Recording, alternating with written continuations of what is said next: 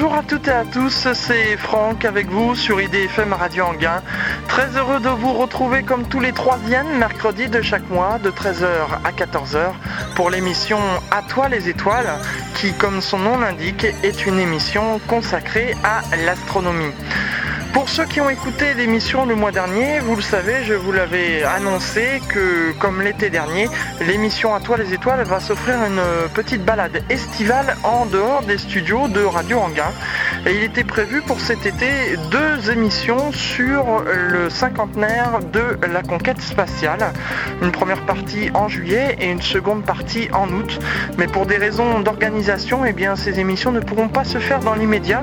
Elles seront repoussées donc pour le mois d'octobre, puisque c'est en octobre que nous fêterons le 50e anniversaire, puisque c'est le 4 octobre 1957 que le premier satellite artificiel Sputnik 1 a été lancé dans l'espace. Vous savez, Sputnik avec son fameux bip bip bip. En remplacement, je vous propose pour cette émission du mois de juillet une émission dont le thème est à la découverte des observatoires de Paris et de Meudon. Et là, vous devez entendre derrière moi les oiseaux qui chantent, le bruit du vent dans les arbres. Eh bien, c'est parce que, comme je vous le disais, l'émission sort des studios et là, je suis dans le parc de l'Observatoire de Paris, à Paris, dans le 14e arrondissement, euh, près de d'Enfer. Et c'est un très beau site, un très beau lieu. Et euh, je vais aller rejoindre tout de suite le président de l'Observatoire euh, qui m'attend dans son bureau.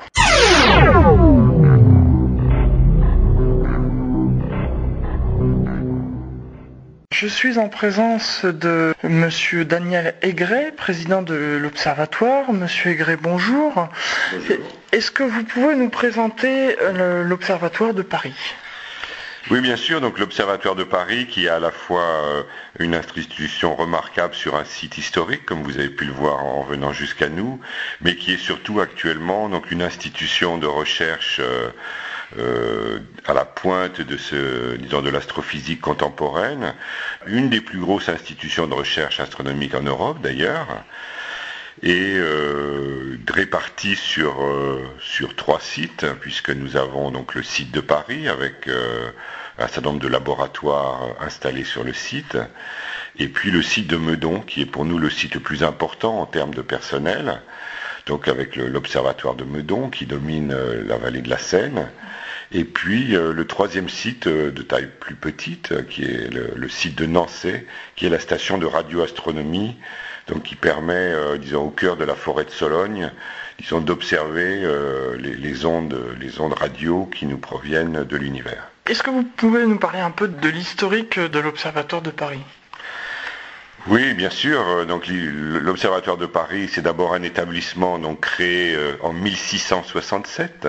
Donc on est à l'époque de Louis XIV et de Colbert décide de créer une grande institution scientifique. À l'époque, les enjeux de l'astronomie, euh, c'est d'abord mesurer, euh, mesurer la Terre en, disant, en, cédant, en des astres. Et donc c'est maîtriser aussi la navigation sur la mer, euh, maîtriser la mesure de notre planète et puis l'observation bien sûr des autres planètes. Et assez vite, par exemple Cassini, qui sera le, premier euh, directeur de l'Observatoire de Paris. Cassini observera Saturne et découvrira euh, les anneaux de Saturne, enfin des spécificités des anneaux de Saturne, auxquels il a donné son nom d'ailleurs. À l'époque, fin 17e, 18e siècle, on découvre en fait un petit peu l'observation astronomique. On commence avec des, lunettes. la lunette de Galilée, elle date 1609 à peu près, donc on n'est pas très loin après. On découvre les lunettes, on invente le télescope. Là, on est déjà donc euh, dans les années 1800, enfin au 19e siècle, si vous voulez. on invente le télescope et on va construire des coupoles pour abriter des, grands, des grandes lunettes et des télescopes. Mais là, on est déjà au 19e siècle. Avant, je dirais, on balbutie, on découvre l'observation. Et effectivement, au 19e siècle, on commence à se rendre compte que l'éclairage nocturne, euh, l'éclairage municipal, la pollution industrielle est un obstacle. C'est d'abord pour cela qu'on crée l'observatoire de Meudon, en périphérie de la ville, euh, disons au sud-ouest de la ville, donc à un endroit plus. On pense s'éloigner de la ville et puis évidemment au cours du XXe siècle, la ville a rattrapé euh, le, site de Meudon et maintenant les, astronomes préfèrent observer dans des sites beaucoup plus éloignés de nous. nos astronomes ici à l'observatoire utilisent en fait euh, principalement des, sites d'observation qui sont au Chili, sur des montagnes d'Hawaï, donc à des endroits qui sont en haute altitude, dans des sites euh, très, disons, très propices à l'observation avec un climat très favorable, etc.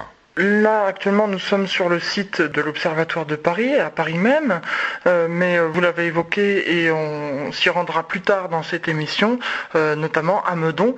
Est-ce que vous pouvez aussi nous parler de l'historique de l'Observatoire de Meudon? Je crois que c'était un château d'abord? Oui, alors on a, on a aussi, euh, disons, un, patrimoine historique important, à la fois sur le site de Paris et sur le site de Meudon. Sur le site de Meudon, l'histoire, effectivement, est, assez fascinante. On est, on est sur le site, sur le domaine royal, un ancien, un ancien château du dauphin du roi. Euh, qui, euh, avec les vicissitudes de l'histoire, a en fait été euh, partiellement détruit.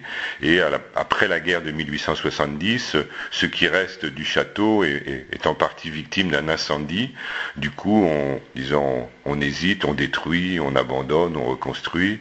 Et les astrophysiciens, enfin, l'astrophysique est naissante à l'époque, on passe de l'astronomie à l'astrophysique, on essaye d'interpréter la lumière reçue des astres. Et donc l'astrophysicien Jules Janssen, qui est un grand personnage, qui, est déjà célèbre à l'époque, qui a, qui a quitté le siège de Paris en ballon pour aller observer une éclipse, enfin des sont des personnages assez remarquables, euh, propose de récupérer les ruines de ce château et de construire dessus une coupole euh, qui va permettre euh, d'y poser la plus grande lunette d'Europe. Les lunettes sont un petit peu moins des enjeux pour nous que les grands télescopes. Les télescopes, donc c'est des très grands miroirs, plusieurs mètres de diamètre, qui permettent de collecter, disons, une lumière beaucoup plus ténue. la lunette est donc devenue plutôt pour nous un enjeu patrimonial disons, permettre euh, de, disons, de montrer euh, l'astronomie, son histoire et disons, les découvertes, les observations des planètes qui, ont été faites euh, dans cette coupole. donc il y a eu un grand chantier de rénovation parce que la coupole avait été victime, disons, de, la tempête de 99 qui avait arraché des, plaques. Il a fallu donc refaire entièrement la couverture de la coupole, une couverture en cuivre spectaculaire. Euh, qui est maintenant euh, pratiquement terminé. Là, on a encore quelques ajustements et donc on espère euh, bientôt être capable de, réinstaller la, lunette qui a été démontée entre-temps, la réinstaller dans son site et refaire vivre cette, cette, grande lunette qui est, disons, un instrument magique de l'astronomie, en tout cas l'astronomie du XXe siècle. Ça, c'était pour la lunette qui se trouve à Meudon, mais il y en a aussi une à Paris. Oui, alors à Paris, euh, le, bâtiment de, l'Observatoire de Paris est, surmonté d'une coupole qui est due euh, à François Arago, en fait, qui est le grand personnage, euh, disons, de l'astronomie des années 1800-1850. Donc cette euh, coupole et cette, lunette euh, est, un bijou, je crois que c'est une, des premières lunettes. C'était aussi à l'époque euh, la plus grande d'Europe, mais elle a été vite détrônée. 1850-1870, c'est une époque où plein d'observatoires d'universités se dotent de tels équipements.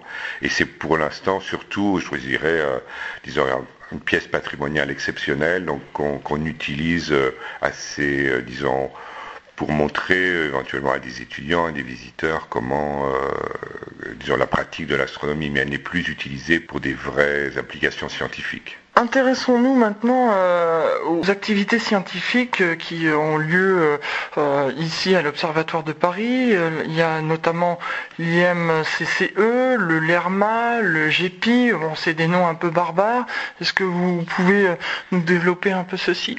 Effectivement, donc le, l'observatoire qui a un statut d'université, donc euh, avec euh, des, une activité de recherche, une activité d'enseignement euh, plutôt au niveau du troisième cycle, et puis une activité de diffusion de la culture, donc dont on a qu'on a un petit peu évoqué. Donc sur l'activité de recherche, on est organisé comme comme dans les universités, les organismes de recherche en unité ou départements scientifiques. Sur le site de Paris, parmi les fleurons, je dirais, de l'observatoire, l'Institut de mécanique céleste, effectivement, qui, qui hérite disons, de l'histoire prestigieuse du Bureau des longitudes et du service de calcul du Bureau des longitudes et qui donc est l'endroit où se, calculent les, les mouvements euh, des astres de notre système solaire, donc avec production des éphémérides, toutes les, toutes les informations que vous pouvez trouver euh, dans les éphémérides nautiques, dans les, euh, les tables qui, qui décrivent euh, les éclipses, les passages des planètes, etc.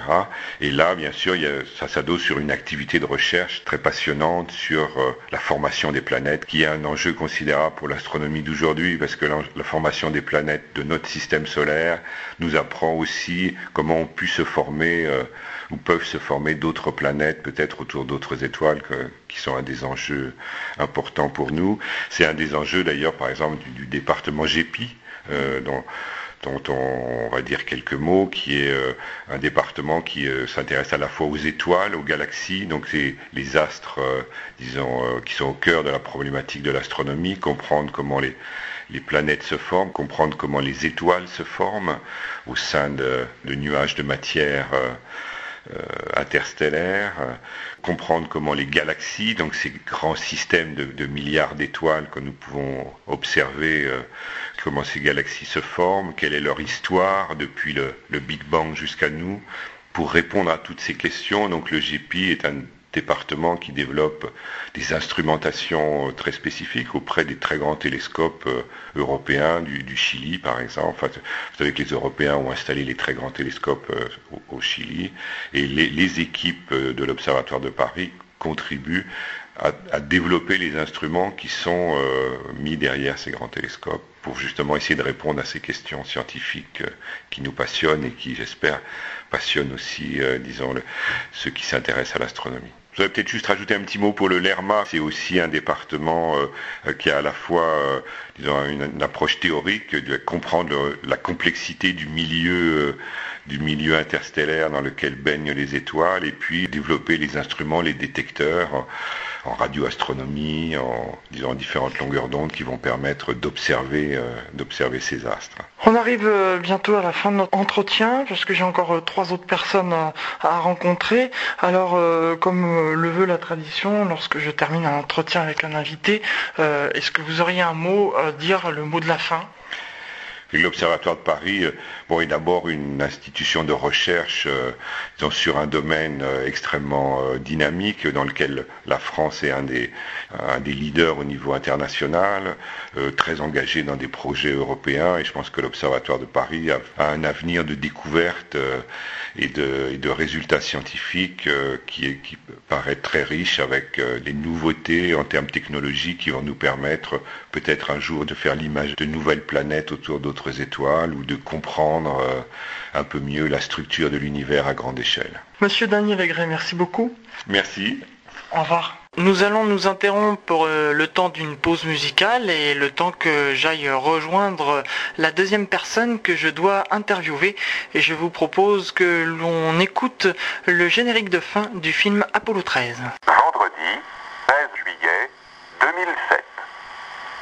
Au quatrième top, il sera 16h46 minutes.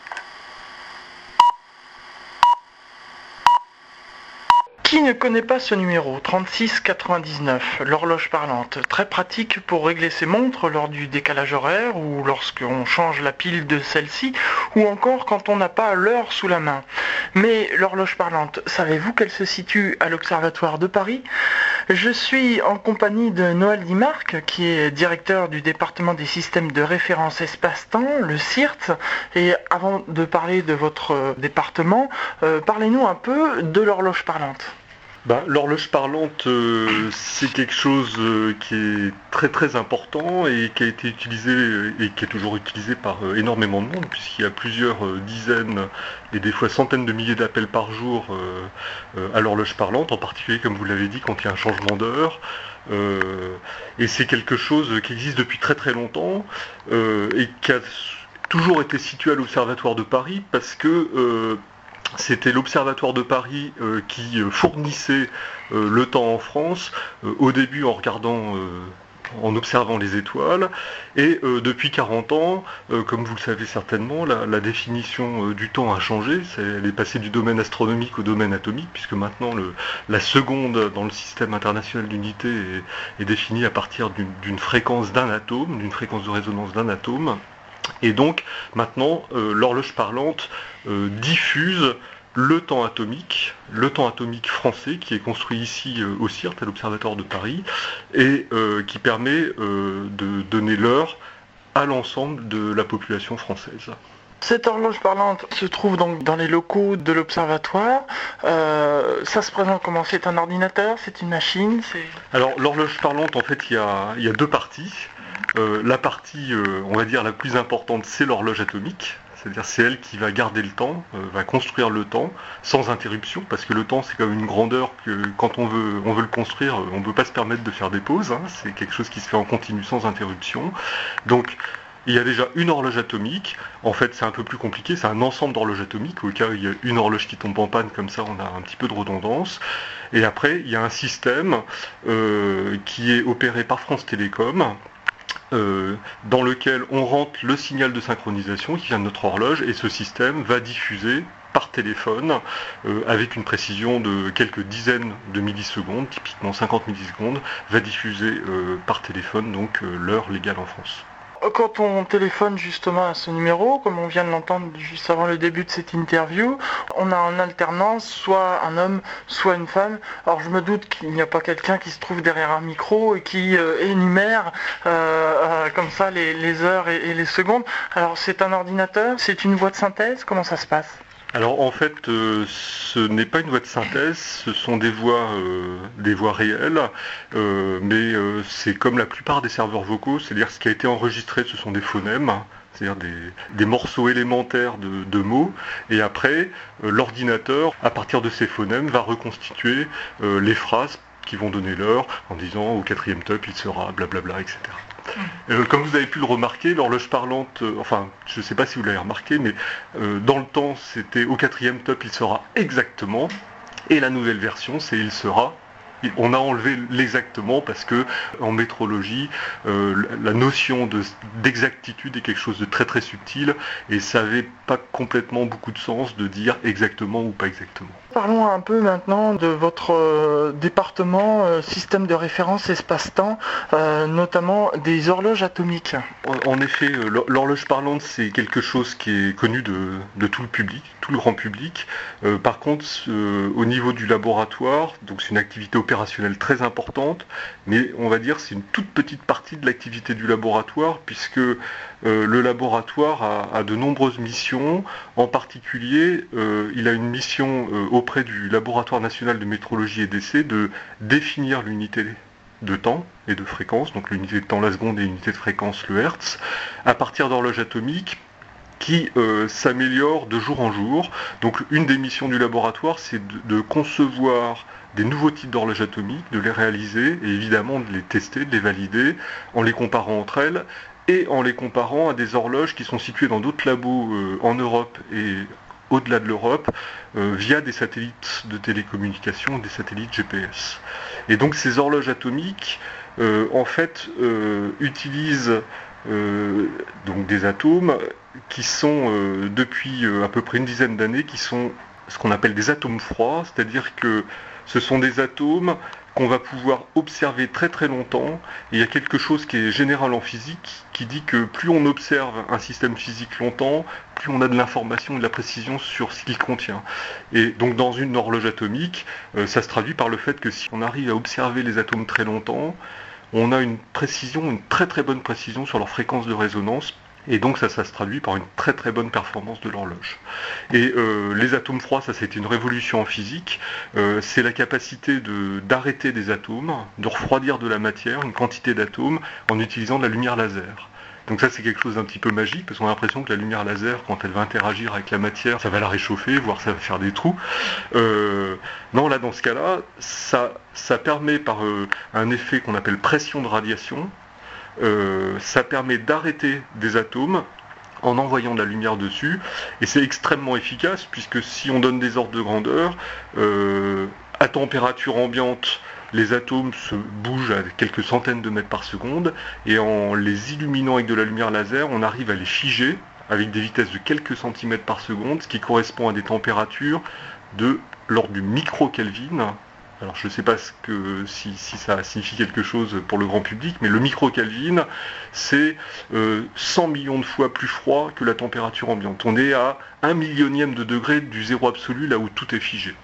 Donc c'est un, vrai nouvel état de la matière, et grâce à ce nouvel état de la matière, euh, on a pu concevoir euh, des nouveaux types d'horloges atomiques, qu'on appelle fontaines à atomes froids, qui ont aujourd'hui les performances les meilleures au monde. Hein. L'Observatoire de Paris, on a les, fontaines à atomes froids les meilleures au monde, je pense qu'on peut en être très fier.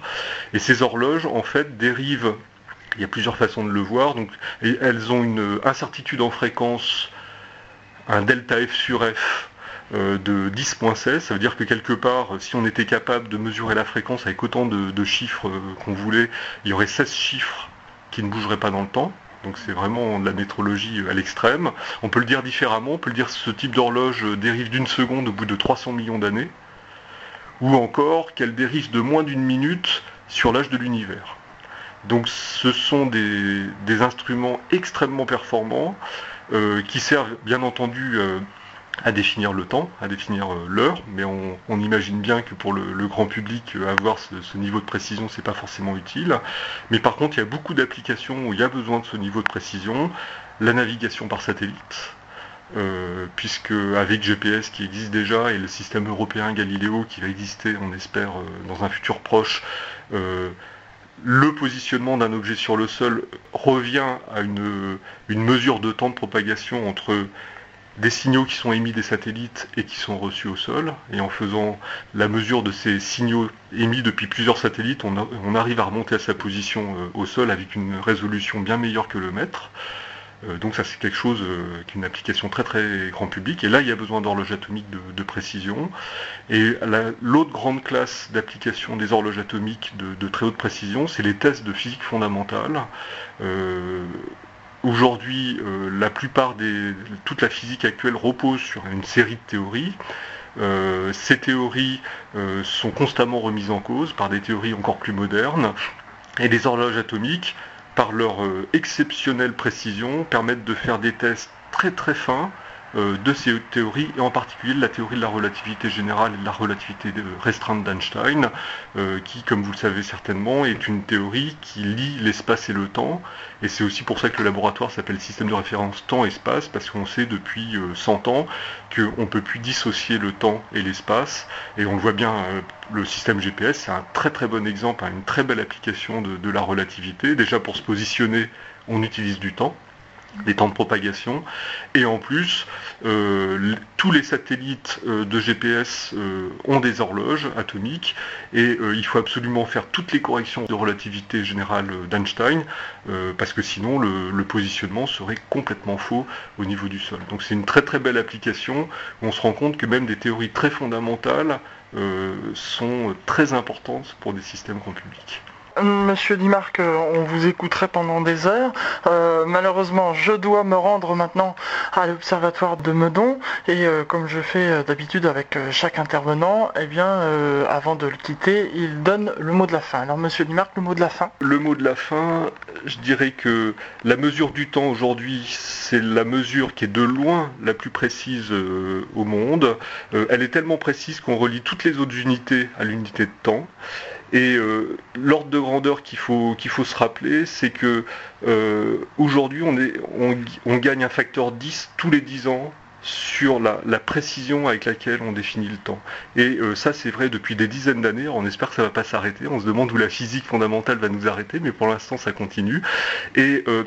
On a encore plein de bonnes idées pour faire euh, des nouveaux types d'horloges euh, euh, dans le domaine optique, dans l'espace, toujours dans le même objectif de mieux définir l'unité de temps, de faire des tests de physique fondamentale, parce qu'on est sûr que la théorie d'Einstein, un jour, on démontrera qu'elle n'est pas valide à tous les ordres, et aussi pour des systèmes extrêmement appliqués pour la navigation par satellite et la navigation des objets sur le sol, en particulier les voitures, puisque bientôt toutes les voitures auront un GPS Monsieur Dimarc, merci. Merci à vous. Eh bien, à présent, je vous propose que l'on quitte Paris pour se rendre pas très loin, en fait. C'est Meudon, dans la banlieue euh, ouest. Et euh, je vais rencontrer deux autres chercheurs euh, qui vont parler des départements de recherche que l'on peut trouver à Meudon. À tout de suite.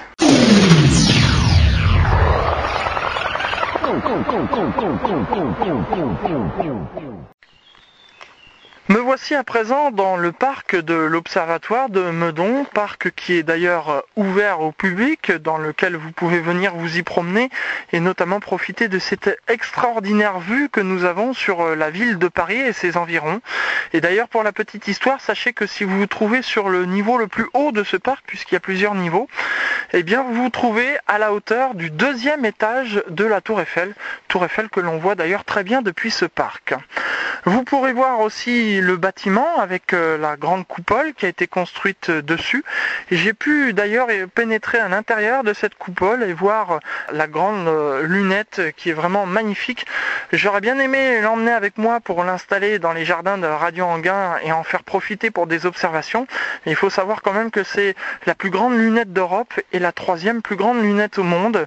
Et avec un poids de 150 tonnes, eh j'ai dû y renoncer et en plus j'aurais eu vraiment du mal pour la transporter dans le métro et le RER. E Sachez aussi que dans le parc de cet observatoire de Meudon, vous avez une reconstitution du système solaire à une échelle bien moindre, bien sûr, mais les distances sont respectées.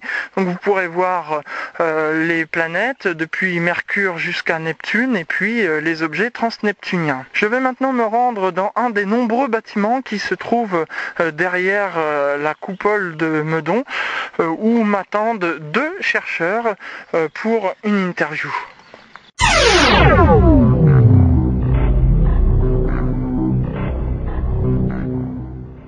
Je suis en compagnie de Jean-Michel Alimi, directeur du laboratoire Univers et Théorie. Alors, euh, monsieur Alimi, euh, est-ce que vous pouvez tout d'abord nous parler un peu de ce laboratoire Univers et Théorie? Oui, bien sûr. Bonjour tout d'abord. Euh, ben, ce laboratoire est un des départements de l'Observatoire de Paris. Euh, il a ses spécificités dans le sens où euh, ses thématiques sont larges et que ce qui le définit est plutôt sa façon d'aborder les problèmes qui sont essentiellement théoriques et de modélisation. Il s'agit, les gens qui sont du, laboratoire réfléchissent à la modélisation, à comprendre les processus physiques fondamentaux en jeu dans des systèmes astrophysiques aussi différents qui vont des planètes extrasolaires jusqu'à la cosmologie en passant par le Soleil tout d'abord, le milieu interstellaire, euh, les galaxies, euh, euh, des, objets un peu mystérieux comme les trous noirs, les étoiles à neutrons, la cosmologie, le contenu de l'univers, etc. Donc des planètes extrasolaires jusqu'à la, cosmologie et une approche qui consiste à mieux comprendre les processus fondamentaux en jeu dans tous ces systèmes. Donnez-moi un exemple sur la cosmologie. oui, tout à fait. un des points qui, qui intéresse le laboratoire, c'est par exemple de réfléchir au, au contenu euh, de l'univers. Euh, on sait aujourd'hui que l'essentiel de, l'univers nous est invisible à, nos yeux, en fait. Le contenu énergétique de l'univers est pour l'essentiel constitué de composantes mystérieuses que sont la matière noire et l'énergie noire. Et par exemple, au laboratoire, nous travaillons sur euh, diverses modélisations de l'énergie noire pour comprendre sa nature, pour comprendre son rôle dans la dynamique de l'univers. Et ce problème est aujourd'hui un problème absolument central de la cosmologie, parce que fort probablement, il met en cause, euh, tout au moins il questionne, euh, le paradigme fondamental les principes fondamentaux de la cosmologie, euh, voire même une, théorie comme la relativité générale. Ce sont des thèmes qui sont abordés au laboratoire, d'envisager différentes explications à, cette nature de l'énergie noire, dont on sait, je ne l'ai pas dit, qu'elle est la source d'une accélération de l'expansion de l'univers, observée à la fin des années 90 par les astronomes, et qui reste encore aujourd'hui, j'imagine pour un temps, euh, un des plus grands mystères de l'astrophysique, voire de la physique dans son ensemble. Dans votre laboratoire, l'informatique joue un rôle important? Euh, Tout à fait. C'est justement même euh, l'outil au sens euh, premier du terme le plus important, euh, puisque, comme je le disais euh, précédemment, ce qui nous intéresse, c'est de modéliser, de comprendre la physique des phénomènes astrophysiques.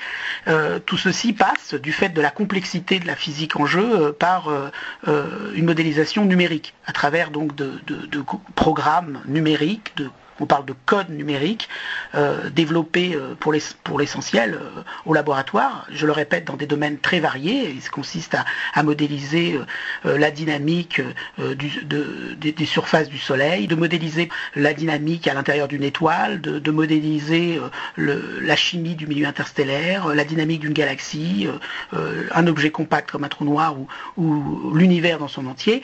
Et là, l'ordinateur joue un rôle essentiel. Qu'est-ce que ça veut dire? Ça veut dire qu'on prend les lois de la physique, que l'on, entre guillemets, euh, on introduit dans un ordinateur, euh, et on regarde, en jouant avec ces lois, en jouant avec les paramètres euh, libres de la théorie, euh, jusqu'à quel point on est capable de reproduire ce que l'on observe, voire même de euh, prédire des situations observationnelles qu'il nous faudrait euh, observer. Donc là, c'est un, une tâche que l'on offre, si l'on peut dire, aux astronomes d'aller vérifier des prédictions théoriques obtenues dans le cadre de modélisation plus ou moins compliquées, où on fait intervenir, jouer un phénomène physique plutôt qu'un autre, pour voir quels sont les, phénomènes physiques les, plus importants cosmologie, pour, donner à nouveau un exemple, un exemple que je connais bien en tant que cosmologiste, euh, il s'agit par exemple de jouer sur le finement sur le contenu de l'univers et de voir alors, en modifiant un peu les conditions de ce contenu, en y additionnant une contribution de telle forme d'énergie ou de telle autre forme d'énergie,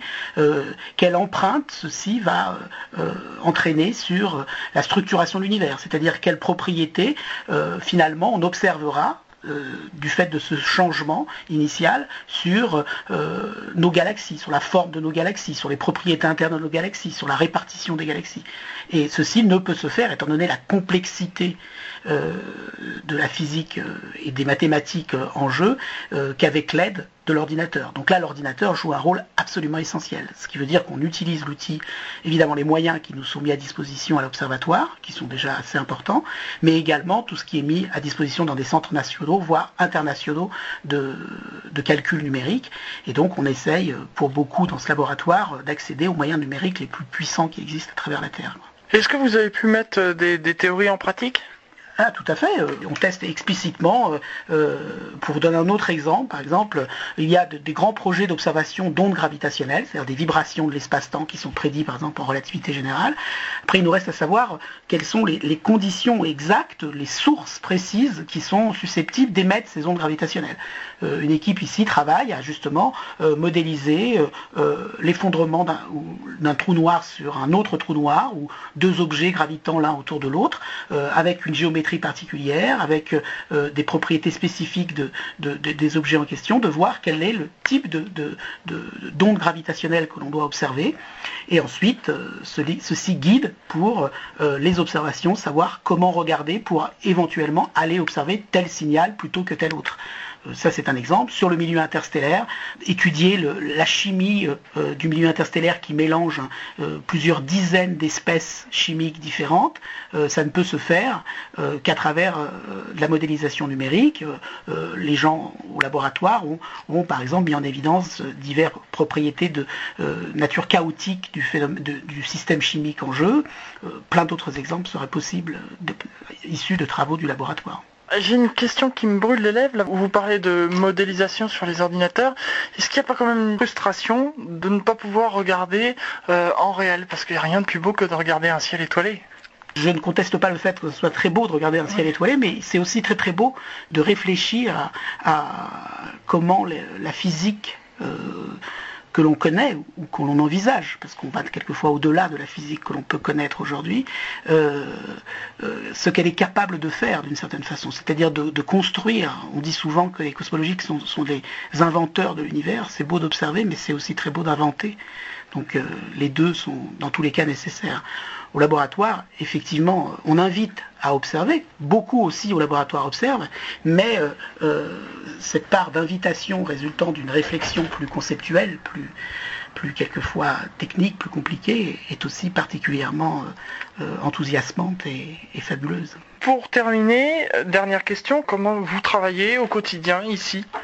Alors là, je crois qu'il faut à nouveau repréciser notre spécificité, qui est un travail de modélisation et de théorie. C'est souvent un travail en petite équipe, euh, de, je dirais, 3, 4 personnes. Euh. Typiquement, où les gens discutent beaucoup entre eux. Il y a un travail aussi individuel, les personnes font des calculs, réfléchissent. Ensuite, il y a des réunions où les gens échangent, contestent les arguments de, chacun. il y a, comme je disais, le fait d'écrire de, de, programmes numériques qui permettent de voir jusqu'à quel point les lois de la physique sont capables de reproduire les phénomènes que l'on peut observer. il y a ensuite à commenter les résultats justement d'un calcul numérique, ça c'est énormément. Il y a un travail de développement, euh, d'optimisation aussi sur les calculs, parce que euh, immédiatement se poser le calcul, le entre guillemets, le retranscrire dans un ordinateur peut quelquefois conduire à des situations où le temps de calcul serait euh, euh, énorme, supérieur à l'âge de l'univers, donc dans ce cas-là, il est irréalisable. Donc il faut travailler d'un point de vue technique à améliorer l'aspect mathématique, l'aspect mathématique appliqué du, des développements numériques pour que réduire le temps de calcul, faire qu'il devienne effectivement réalisable. Il y a à travailler sur euh, les moyens d'exprimer de, tous ces résultats, donc des aspects graphiques, etc donc euh, il y a aussi énormément de travail, euh, mais qui est commun à tous les chercheurs cette fois, qui consiste à, se rendre dans des conférences, à échanger avec d'autres chercheurs à travers le monde pour euh, comparer des résultats, comparer des développements récents. il y a un travail aussi énorme, aussi commun à tous les chercheurs, qui est un travail d'écriture, de rédaction. il s'agit évidemment d'élaborer des nouveaux résultats, mais ensuite il s'agit de, les expliquer au, reste de la communauté scientifique. Donc là, il faut écrire des articles, etc. Euh, il y a des échanges qui se font. Il y a un travail énorme aussi au laboratoire d'encadrement, d'enseignement qui est fait. Euh, donc d'enseignement, c'est l'enseignement classique euh, qui va des premiers cycles universitaires jusqu'au troisième cycle. L'encadrement, je pense, alors évidemment en physique, en astrophysique, en mathématiques, etc. sur l'encadrement, c'est l'encadrement d'un travail de thèse. Il y a typiquement une quinzaine d'étudiants en thèse chaque année au laboratoire. il y a énormément de post-doc qui sont aussi des jeunes chercheurs qui viennent au laboratoire, typiquement également une quinzaine. Euh, là, c'est un travail d'encadrement. Il s'agit quelquefois de euh, former le jeune chercheur à une technique particulière, euh, améliorer son expertise sur un domaine, profiter également de son expertise qu'il a pu acquérir ailleurs. voilà, il y a des échanges. C'est le travail typique d'un chercheur. Je vous remercie et pour terminer, comme le veut la tradition, eh bien l'invité donne toujours un mot de la fin. Donc avant de, passer à quelqu'un d'autre, Monsieur Jean-Michel Alimi, le mot de la fin? Ben, le mot de la fin, c'est que on en a peu parlé. Les, conditions euh, euh, matérielles pour faire ces recherches sont quelquefois difficiles, euh, clairement, et elles sont tout de même compensées par l'aspect absolument fabuleux et la chance qu'a un chercheur d'aborder des questions aussi essentielles que sont par exemple celle du laboratoire sur l'origine de l'univers, euh, qu'est-ce qu'un trou noir, euh, euh, la nature du Soleil, la nature du milieu interstellaire. C'est des questions qui, sont tellement enthousiasmantes que même dans des conditions difficiles comme on les connaît aujourd'hui, le métier de chercheur reste un des plus beaux métiers du monde. Monsieur Jean-Michel Aimi, merci. Merci. Nous allons marquer une deuxième pause musicale et le morceau que nous allons écouter, eh bien, fermez les yeux et imaginez-vous dans un vaisseau spatial en train de voyager dans l'espace. Vous allez voir que la musique correspond tout à fait.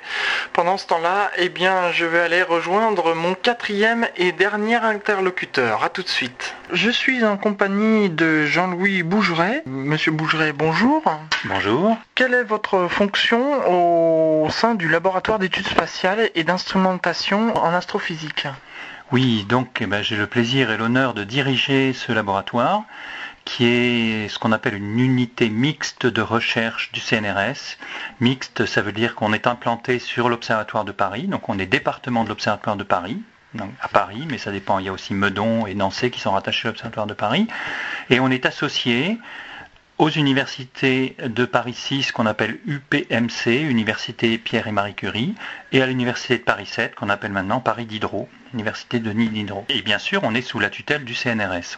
Ces liens sont extrêmement importants actuellement où on renforce effectivement les liens avec l'enseignement, l'université, qui sont effectivement source de, jeunes chercheurs et source des développements pour le futur. Parlez-nous un peu plus du laboratoire d'études spatiales, ses fonctions, ce que vous y faites. Alors le laboratoire d'études spatiales, c'est intéressant, on a eu une restructuration en 2002, c'est déjà bien ancien, mais on allie une composante euh, traditionnelle, je dirais, de l'observatoire de Meudon, qui a été fondé par l'astronome Jules Janssen, Jules César Janssen, en 1875 à peu près, donc c'est la grande coupole que vous voyez sur les hauteurs de Meudon. et qui a été le, lieu où se sont développés les débuts de l'astrophysique. Donc c'était vraiment au niveau scientifique, c'était vraiment extrêmement important. On découvrait effectivement des, des phénomènes nouveaux avec les observations. Donc notre laboratoire comporte cette composante donc d'observation traditionnelle du Soleil, et de l'astrophysique, et observations qui sont encore euh, continuées chaque jour, quand il fait beau bien sûr, ce qui est plus fréquent que l'on croit. Et aussi ça a été associé avec le laboratoire d'études spatiales, qui s'appelait DESPA, département spatial, et tout cela a formé le laboratoire d'études spatiales, donc on a allié la composante la plus ancienne avec, d'une certaine façon, la composante la plus moderne qui est orientée vers les technologies euh, spatiales. Alors c'est un, gros laboratoire, c'est le plus gros laboratoire de la discipline astronomie astrophysique en France. On compte à peu près 240 personnes au total, avec y compris étudiants, euh, post-doctorants, euh, etc. On couvre beaucoup de domaines de l'astrophysique et de l'astronomie avec euh, quatre pôles scientifiques. Le plus ancien était le pôle plasma radio astronomie, donc qui, regarde en fait la radioastronomie depuis l'espace pour surtout les événements solaires mais aussi des, des événements qui se produisent dans les grandes planètes, les planètes géantes. Ça, c'est le premier. Le deuxième pôle, historiquement, ça a été le pôle euh, planétologie, qui est basé sur des techniques d'instrumentation infrarouge, essentiellement, toujours orienté sur observation. Le troisième pôle, qui est le pôle qui nous a rejoint le plus récemment, c'est le pôle solaire, donc le pôle traditionnel de l'observatoire, qui développe de l'instrumentation au sol pour observer le Soleil et qui est impliqué euh, dans beaucoup de programmes spatiaux, on pourra y revenir.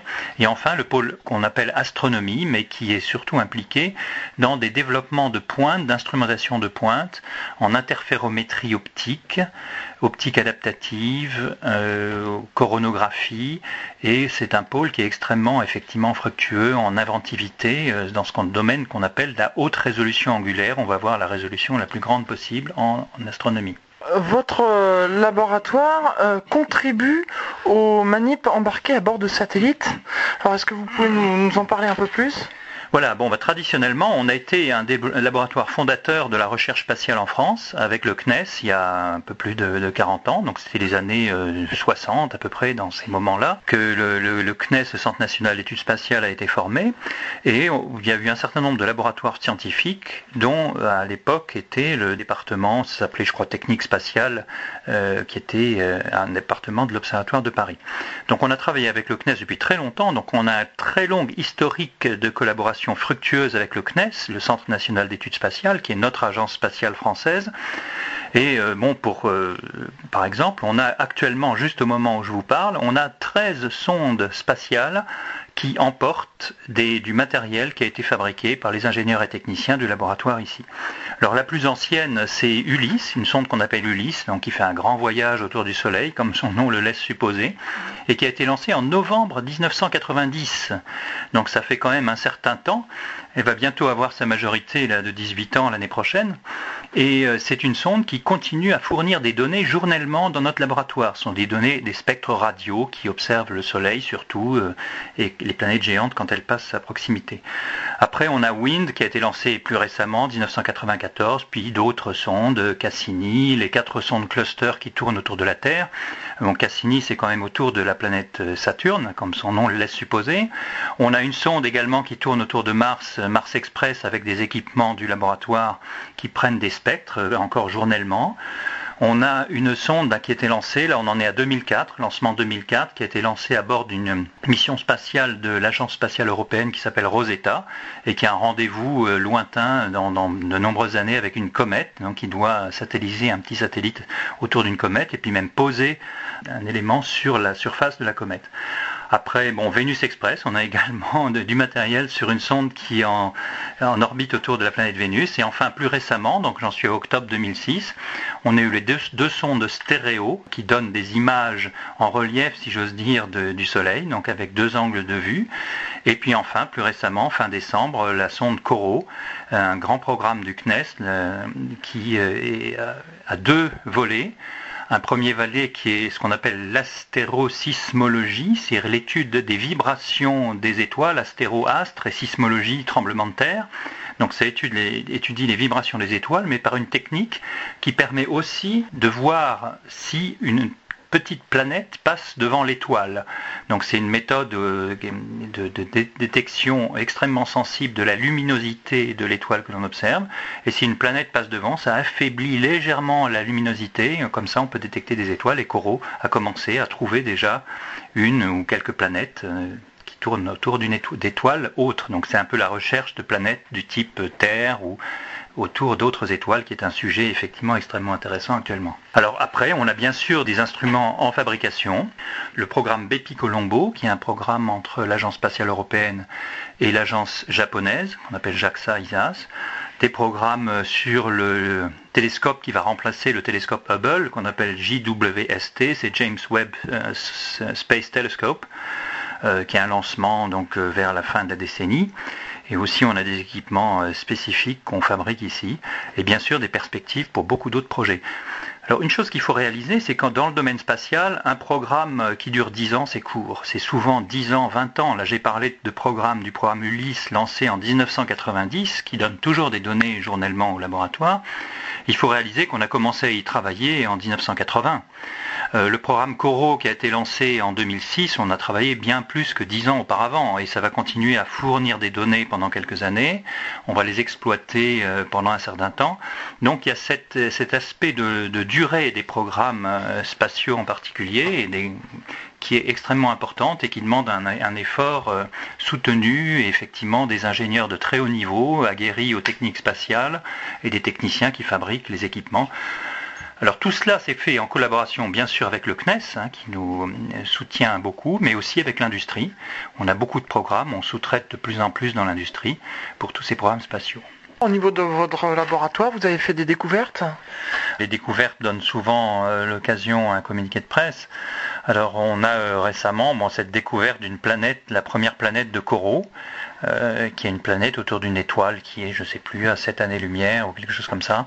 Et donc c'est le genre de choses que l'on fait.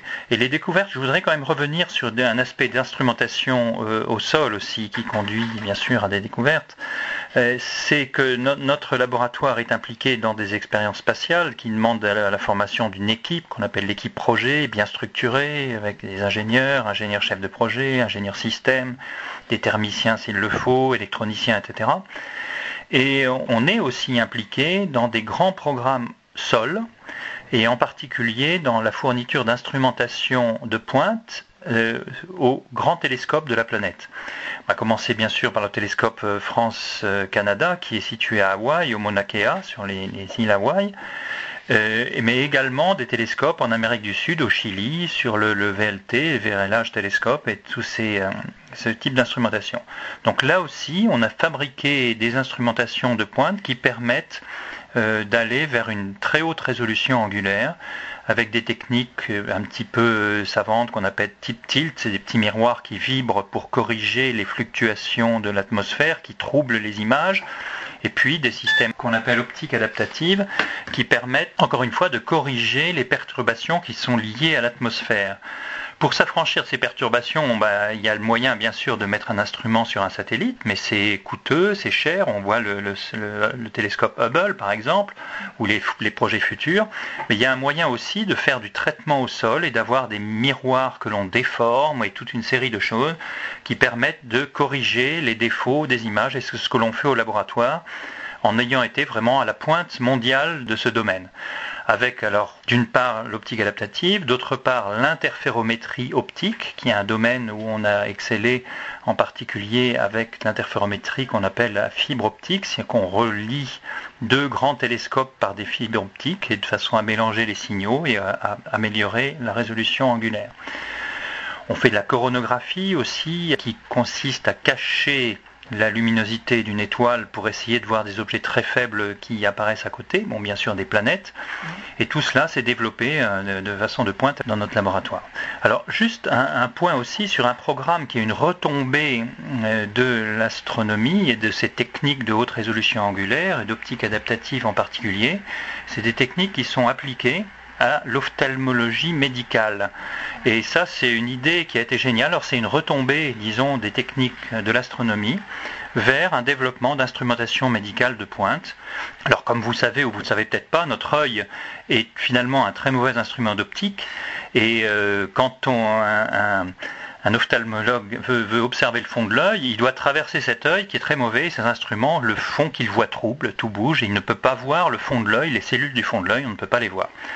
Alors, euh, c'est notre cerveau en fait qui corrige tous ces défauts, ces fluctuations euh, dues ben, au domaine vitreux et tout, à l'œil, etc. Et donc, en appliquant les techniques de l'astronomie qui corrigent Dans le cas de l'astronomie, la haute atmosphère qui, euh, qui rend l'image trouble et la fait fluctuer. On l'applique à l'œil qui rend dans l'autre sens, donc pour celui qui regarde de l'extérieur, l'image de la rétine trouble, on corrige et on peut voir, et on a développé ça au laboratoire, on voit les cellules, les bâtonnets, les cônes, on voit les vaisseaux, on en est même au point où on voit les globules circuler dans les vaisseaux, et donc c'est un progrès euh, majeur qui est fait bien sûr en collaboration avec des médecins, avec d'autres euh, laboratoires impliqués dans le système. Il y a eu Paris 7, l'université de Paris 7, Denis Diderot au, euh, au, début et encore maintenant. Et donc c'est quelque chose qui est en train de s'orienter. On a un instrument qui a été mis au point entièrement ici à l'observatoire dans nos locaux qui est installé à l'hôpital des 15-20 et qui commence à faire de l'investigation sur des malades. Alors bon, ça, euh, ça permet de développer en commun avec les médecins un instrument de pointe pour observer les fonds d'œil et bien sûr détecter euh, de façon précoce l'apparition de maladies, etc. On arrive au terme de cette émission à toi les étoiles et comme vos trois prédécesseurs, et eh bien comme le veut la tradition, euh, c'est le mot de la fin. Monsieur Jean-Louis Bougeret, le mot de la fin? Le mot de la fin, ma foi, c'est de dire qu'on on exerce un métier qui est tout à fait enthousiasmant. Je suis moi-même fonctionnaire et on est tous des personnes qui sommes payées finalement par les contributions et les impôts de tout le monde. Donc on a un devoir, je pense, de retour vers le public, vers les payeurs d'impôts, dont je suis aussi, mais bon, vers le public pour expliquer ce que l'on fait et comment finalement on utilise l'argent public dans un domaine qui est difficile parce que c'est un domaine de physique fondamentale, d'astronomie fondamentale. Alors effectivement, on peut se dire, euh, bon, bah, qu'est-ce que l'astronomie va nous apporter? Bien sûr, on voit le ciel, on voit des étoiles, il y a des planètes, etc. Mais il y a eu un exemple de cette retombée dont j'ai parlé sur l'ophtalmologie médicale, qui est tout à fait inattendue, et qui va par exemple, grâce au progrès que l'on a fait en instrumentation en astronomie, on va faire des progrès également en, instrumentation médicale pour observer les fonds, le fond d'œil. Donc tout, tout se tient et c'est vraiment un métier qui est enthousiasmant aussi et dont on souhaite effectivement au mieux faire partager le, le grand public et tout le monde. Monsieur Bougeret, merci. Merci beaucoup. Au revoir.